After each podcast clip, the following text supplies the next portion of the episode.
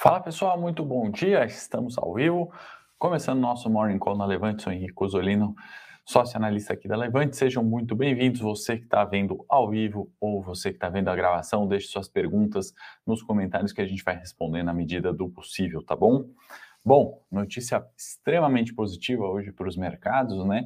PIB chinês, mais uma vez, surpreendendo, né? Sempre tem uma grande questão, uma grande dúvida quanto ao PIB, dado e crescimento, e mais uma vez veio forte, né? Crescimento no ano de 2021, 8,1% de PIB, no quarto TRI, 4%. A gente já vai falar mais detalhes. Antes, vamos passar aqui sobre as bolsas. O, já estão comentando né, sobre o GP10, exato, né? Veio muito mais forte. A gente vai falar lá na frente quanto a gente falar de Brasil, né? Mais forte comparado a dezembro, que foi uma deflação do indicador, né? Caiu 0,14, 1 ponto 5,5 acima da mediana. A gente já fala sobre IGP-10 também e o que, que isso vai acarretar para os nossos investimentos.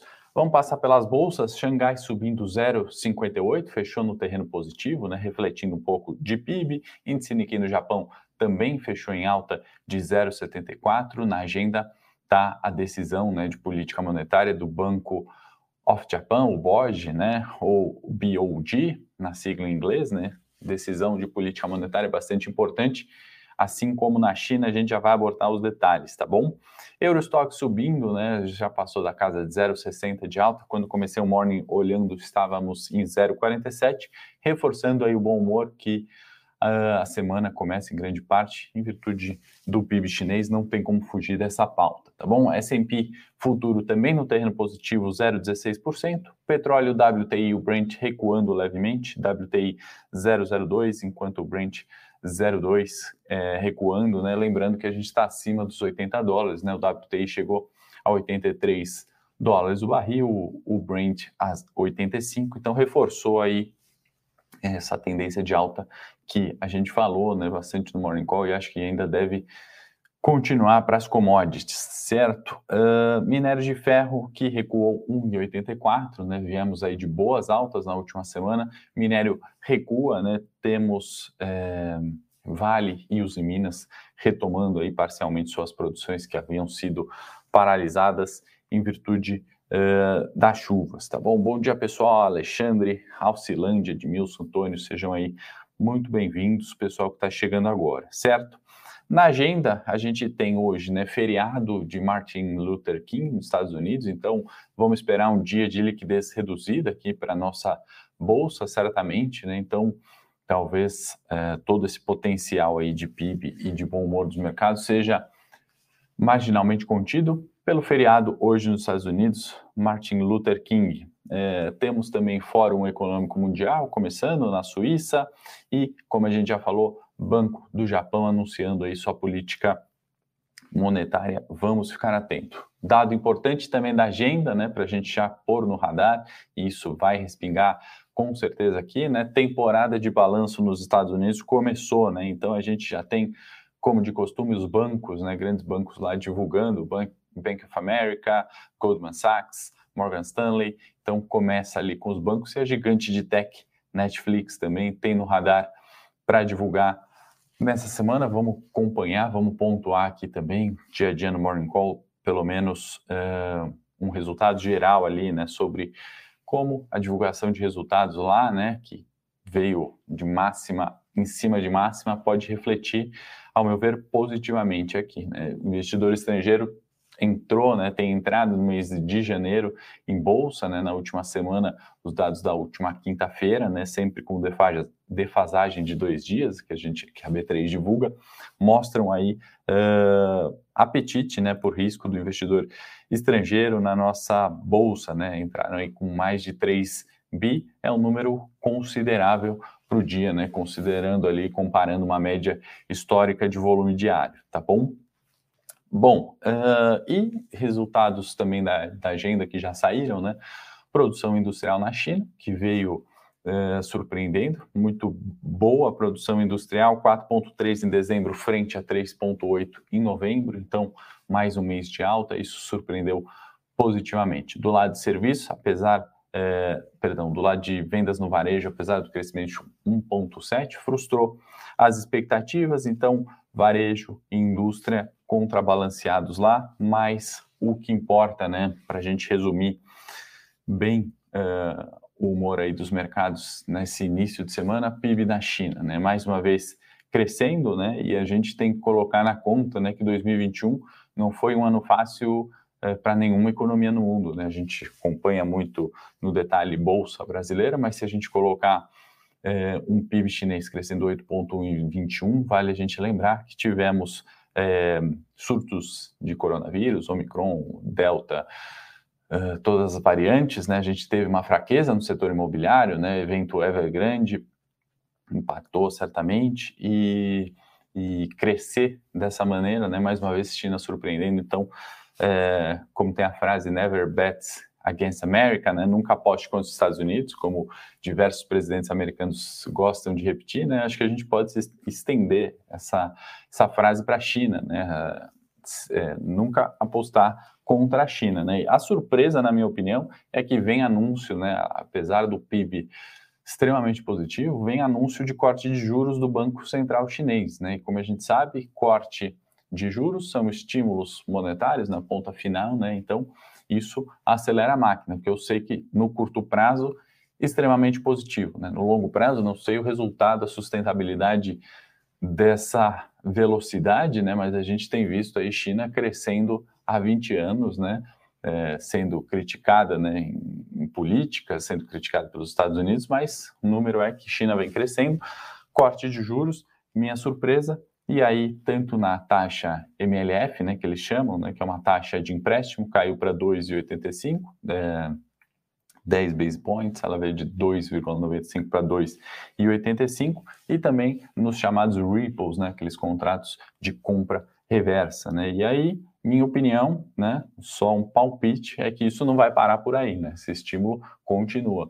O mandato da China nunca é olhando um ano, nem 10, nem 20, eles olham 50, 100 anos, né? É assim uh, que as coisas vieram acontecendo na China, né? Estão mudando, né? E acabam tendo ali suas gigantes, a gente muitas vezes uma visão muito ocidentalizada, né, das empresas, né? A gente pensa na Amazon, no Google e esquece que China tem é, Baidu, tem é, Alibaba, né? Então equivalentes ali é, gigantes e 60% né, do mundo, se a gente colocar dessa forma, é Ásia, não é Ocidente. Então, minha opinião é que não para por aí, estímulos continuam, isso no curto prazo, extremamente positivo para as bolsas, né? Pelo menos no curto prazo, essa minha opinião ali, minha sensibilidade em virtude de PIB muito forte e é, corte de juros, né?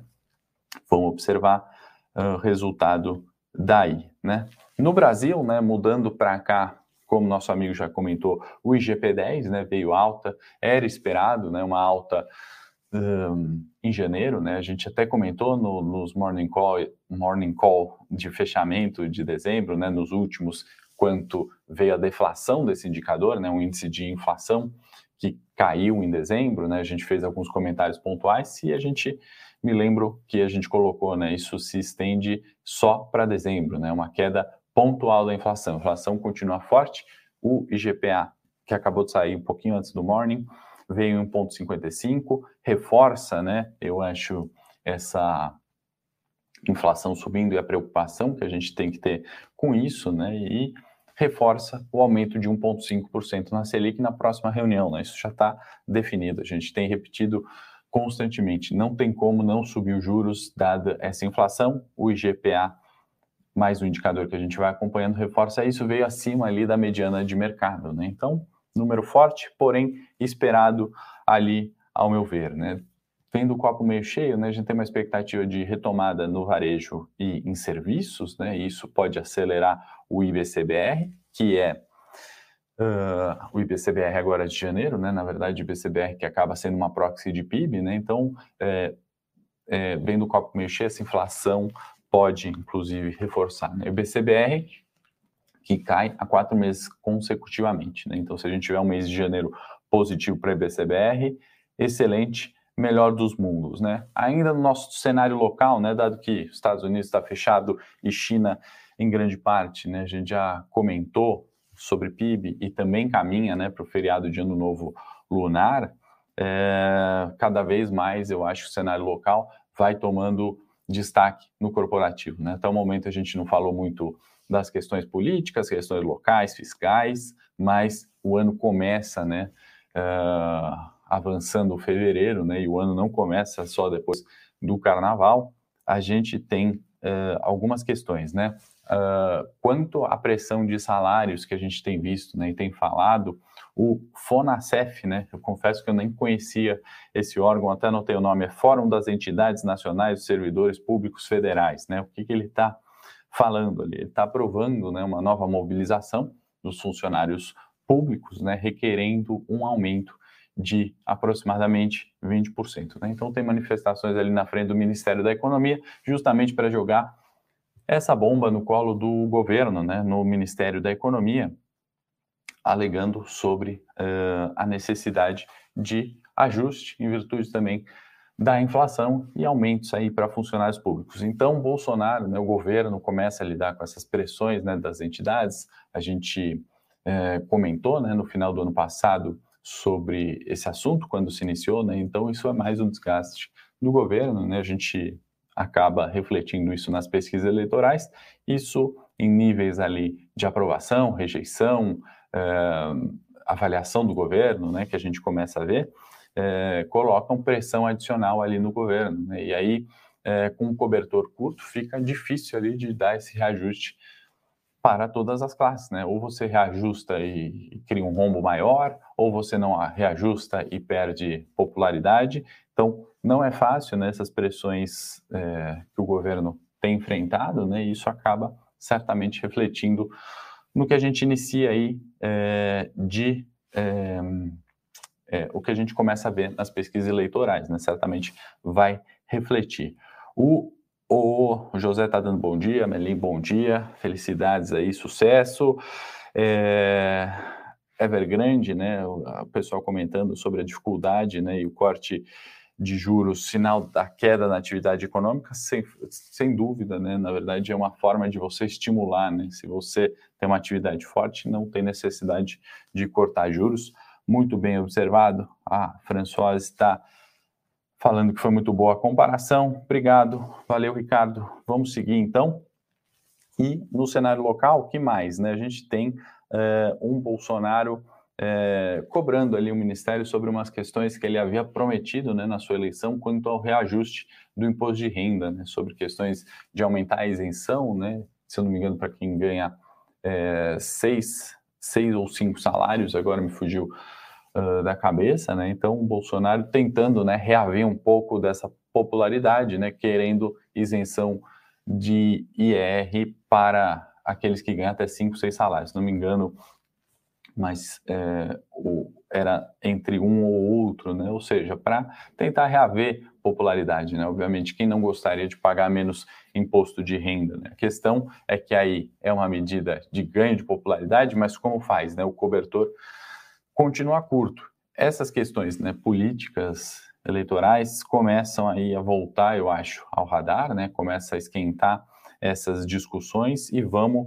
colocar é, na nossa pauta aqui, tá? A gente já vai falar de cenário um, corporativo, né? O pessoal está perguntando sobre é, o foco, estou lendo aqui, né? Teve é, ligeiras ali é, mudanças, né? IGP, por exemplo, para 23 continuando em 4%. Estou uh, vendo aqui as notícias que acabaram de sair de focos, né? O câmbio para 23 acaba é, mantendo praticamente estável 5,46. Que mais? Selic em 22 permanece 11,75, então sem grandes alterações. IPCA para 22 subiu de 5,03 para 5,09 e uh, para os anos subsequentes, né, 24 e 25, permanece em 3. Então, sem grandes novidades aí, o Focus, que é uma média ali das projeções das casas, né, que fazem análises econômicas e projeções ali, né, uma média do mercado. Vamos aqui para a nossa é, Ibovespa, pedir para a produção compartilhar na tela nosso gráfico do Ibovespa, que a análise técnica ajudou a gente na última semana a entender a movimentação de preços, né? De fato, uh, o teste, né, dos 105 mil pontos, né, reforçou este aqui, esta linha como resistência, né, para ser mais preciso, 105 eh, e 600 mil pontos agora são suporte, né? A gente chegou no fechamento muito próximo dos 107, alguns mornings mais antigos, né? A gente colocava aqui o 107, né, dado por esses outros fundos aqui, como uma região de resistência importante, né? Então, acima do 105, a gente sabe que caminha para o 107. E daqui para frente, né? Como a gente pode esperar o comportamento de preço, né? Lembrando que não é projeção nem previsão de futuro, né? A gente só estuda comportamento de preço pela escola de análise técnica que Dow começou em 1900, né? O Dow do índice Dow Jones, né? Um dos fundadores ali do Wall Street Journal e uh, temos 107 agora como resistência, né? Acima do 107 a gente poderia vir buscar o 110, né? Com certa tranquilidade no curto prazo, né? Chegando muito próximo da média de 200 períodos, porém, né, ainda cabe um teste aqui é, da região é, de 110 mil pontos, né, abaixo do 105, suporte em 102, né, um movimento que inclusive a gente comentou é, na quinta-feira, né, quando houve esse teste aqui da resistência, né, seria um comportamento normal buscar os 102 mil pontos para depois retomar. Eu acho que o fluxo estrangeiro, né, dados econômicos, expectativas positivas para a semana, né, permitir uma alta de 4% na última semana, né, veio a sexta-feira, cerejinha do bolo, 1,32% de alta no Ibovespa, então, a gente é, observa agora né, 107 mil pontos aqui como a resistência imediata e acima disso só os 110 mil pontos, né, as máximas do mês de dezembro praticamente, né, região bastante importante para a gente buscar do ponto de vista técnico, tá bom? Produção, volta para mim, vamos concluir agora com as cenário corporativo, né? Vamos comentar primeiro sobre fusão, né, BR Malls Allianz. Na sexta-feira, né, pela manhã, houve um informativo ali da Allianz quanto a não, é, a, perdão, um informativo da BR Malls, né, um fato relevante, que recusou a oferta de fusão da Allianz e uh, ao longo do final de semana. Agora a Allianz já informa que vai insistir na proposta ali, né? Deve vir